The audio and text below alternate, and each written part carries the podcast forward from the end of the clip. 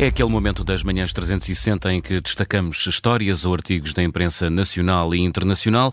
Júlio, tu tra trazes-nos uma história que envolve uma antiga glória do automobilismo. É verdade, e da Fórmula 1 é provavelmente o segredo mais bem guardado, um dos segredos mais bem guardados do mundo uhum. uh, de, dos últimos anos. Michael Schumacher fez ontem, eu fazia ontem, uh, eh, 55 anos. Uh, este campeão da Fórmula 1, que foi provavelmente Fazia, o maior... fez. Fazia, fez, não fez é? ontem, desculpa. Fez, fez ontem. 55 Ele pode anos. não saber, mas pois, fez. pode não saber, mas fez. Uh, este campeão da Fórmula 1 que teve um acidente de ski, como se sabe, um ano depois de se reformar, reformou-se. Um ano depois uh, teve um acidente, uh, foi em 2013. Uh, e a verdade é que desde então uh, nunca mais soube nada sobre a sua condição de saúde. Uh, ele fazia esta quarta-feira, ou fez quarta-feira 55 anos, continua a ser recordado dessas férias de, de ski da família. foi cinco dias, portanto, foi também fez ontem cinco dias após ter feito 10 anos do seu acidente. Uh, de acordo com, disse, eu estou, estou a ler isto num site assim notícias, claro, uh, ele era muito bom a, fazer, ski, ele que correu perigo de vida em tantas provas de Fórmula 1, hum. um ano depois de se reformar, naquilo que também era bom fazer ski, acabou por ter um acidente é irónico, numa é? manhã, é verdade, no, num resort da família em França, uh, perdeu o controle dos skis, saiu da pista e bateu contra uma rocha. ele estava numa zona, ficou inconsciente, como estava numa zona difícil de resgate de helicóptero, demorou muito, depois conseguiram resgatá-lo e foi a partir daí que começou a deteriorar o, o seu estado de saúde, foi encaminhado para Grenoble, foi operado, enfim, a situação era crítica na altura. Eh, em junho de 2014, a família comunicou então, já mais um ano depois, que Schumacher já não se encontrava em coma, portanto, 170 dias após eh, tentar ganhar consciência. Apesar disso, eh, a consciência do piloto não durava mais que algumas horas e as reações aos estímulos eram mínimas.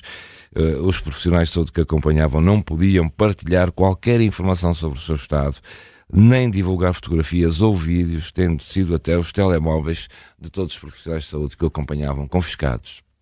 Isso aqui é, isso aqui é, é verdade. A partir de setembro de 2014, a recuperação deste piloto foi feita a partir de casa. Diz na altura que a família investiu 12 milhões de euros para que o tratamento fosse feito em privado e para sustentar uma equipa de 15 profissionais de saúde que cuidaram, que cuidassem dele. Eh, pronto, as informações do estado de Michael Schumacher foram nulas até agora. Apenas em setembro de 2019 é que soube eh, que eles estavam no hospital de Paris a experimentar um tratamento novo. Hum.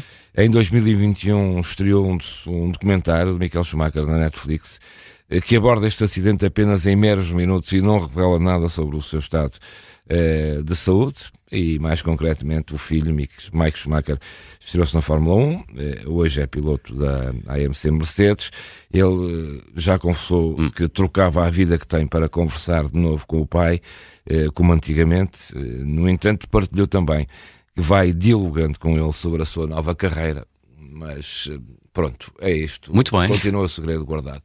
Michael Schumacher fez então ontem 55 anos. É verdade. Incrível. Carla, tu É. trazes-nos a história também de uma pessoa singular, uma, mulher. Uma pessoa singular. É uma história completamente diferente e, e ch- chama a atenção não só pela história, mas eh, pelas fotografias. Eh, Está no Observador, eh, da Maria Ramos Silva, e que tem a ver com a rainha eh, da Dinamarca. Eh, É uma fotogaleria, tem muitas princesas, muitas rainhas, mas também muitos chefes de Estado. E é uma viagem histórica. Há fotografias de época, são 54, eh, não, 64 A fotografias. primeira é lindíssima.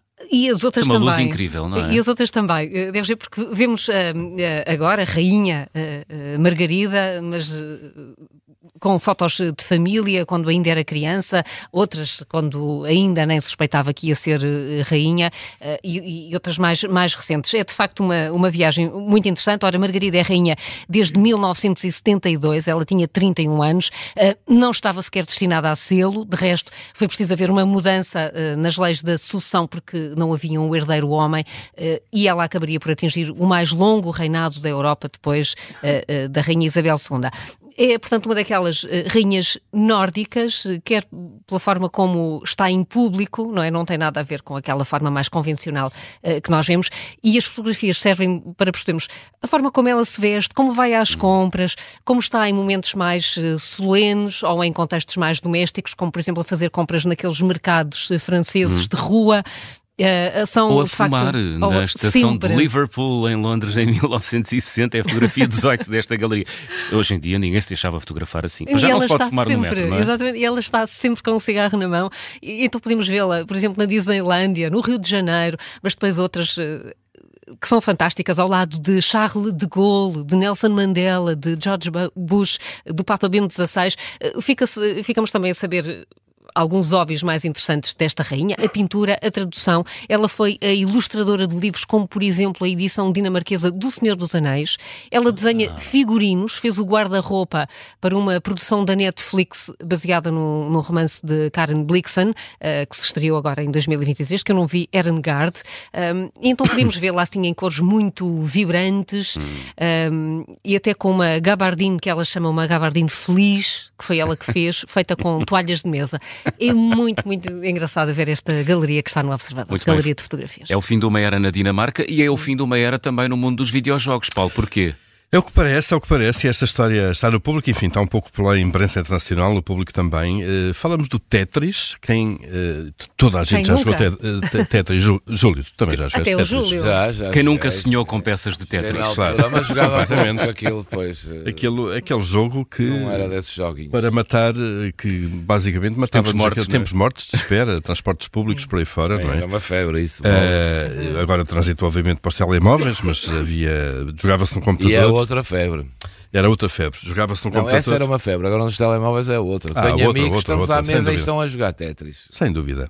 Estão a jogar um, Tetris? Não, estão, estão à mesa, estão ali no telemóvel. É matar, é matar aqueles segundinhos ou aqueles minutos. Não, vício, claro. pelos vistos. Para matar o tédio. Bom, mas no Tetris, eh, vocês conhecem o jogo, não é? Peças, as peças. está indignadíssimo. À medida que o jogo avança, as peças aparecem com mais frequência, aparecem com mais velocidade. É aí que basicamente nós vamos acabando o jogo, não é? A máquina vence sempre. Mas atenção, não com o Willis Gibson. Ele é o primeiro a derrotar o Tetris, chegou ao nível 157, chegou a 999.999 pontos. Ah, valente. Portanto, aqui uh, no limiar do milhão de pontos. E sobreviveu. Sobreviveu. o que é que acontece quando se chega aqui? O Tetris cracha, o jogo congela, isto é, a máquina deixa de ter capacidade para fazer para cair peças àquela velocidade. Uh, Willis Gibson é um rapaz norte-americano, tem 13 anos, ele mora em Stillwater, no Oklahoma, e então será o primeiro jogador a chegar ao fim deste clássico uh, videojogo, uh, e, e, ao fim porque, de facto, apesar de teoricamente uh, ser possível jogar para sempre, infindavelmente, as peças continuam a cair à medida que nós vamos, ou que ele ia lidando com elas, um, Pensava-se até há poucos anos que não era possível ultrapassar o nível 29. Muita gente, algumas pessoas tinham ficado por aí, mas sabe-se agora que é no nível 157. Portanto, bem acima de 29, não é logo ali, atenção, não é? Uh, que estes blocos uh, coloridos caem tão rápido que o próprio jogo bloqueia. Este feito foi alcançado agora mesmo, à porta do Natal, no dia 21 de dezembro, e o vídeo do momento foi partilhado pelo próprio jogador na terça-feira no YouTube e, obviamente, quarta-feira a proeza já estava a ser noticiada uh, por jornais como New York Times, o Guardian, neste caso o público também. Um, a sessão que, em que Gibson um, crashou o jogo durou 38 minutos. 38 minutos a jogar a Tetris é muito. Minutos. Ele dizia que já tinha os dedos dormentes, as mãos dormentes, basicamente. Uh, portanto, percebe-se perfeitamente, até porque a rapidez uh, que exige uh, claro. o avançado do jogo é muito grande. Esse, esse, rapaz tem que ser contactado por uma empresa qualquer, porque tem uma capacidade de processamento brutal, não é? Sim, mais do que a máquina, não é? com toda a certeza. mais do que a máquina. Por acaso não vi as imagens, mas penso que sim, sim, penso que usa óculos, não é? É, de certeza. Portanto, o jogo durou 38 minutos, resultou igualmente, obviamente, no recorde de pontos e de linhas, não é? O jogo, as, as linhas vão caindo, desaparecendo à medida que são completas, como sabem. Uh, ele dedicou o triunfo ao pai, Adam, que tinha morrido em, em dezembro. Uh, e então este adolescente norte-americano, uh, ele joga a primeira versão do Tetris para, para a NES, a Nintendo Entertainment System, que foi lançada em 89, portanto, onde é aqueles jogos ainda graficamente mais antigos. Hum. o jogo foi desenvolvido, já agora um bocadinho de história aqui, este jogo foi, nasceu na União Soviética ainda, em 85, por um tal de Alexei Pajitnov uh, e tornou-se de facto o sucesso mundial que sabem. E quase 40 anos depois, cá temos então, uh, continua a ser dos mais populares do mundo. É, é esse e o da cobrinha dos telemóveis, eu, eu ia falar da cobrinha. Os da, da, Nokia, basicamente. Sim, sim. Os telemóveis e o cubo Nokia. mágico também está. O cubo mágico, mas esse, é, esse ocupa mais espaço no bolso. Pois é, esse é. Não dá para transportar no bolso. Um, mas conquistou muitas e novas gerações de jogadores, é daqueles jogos eternos.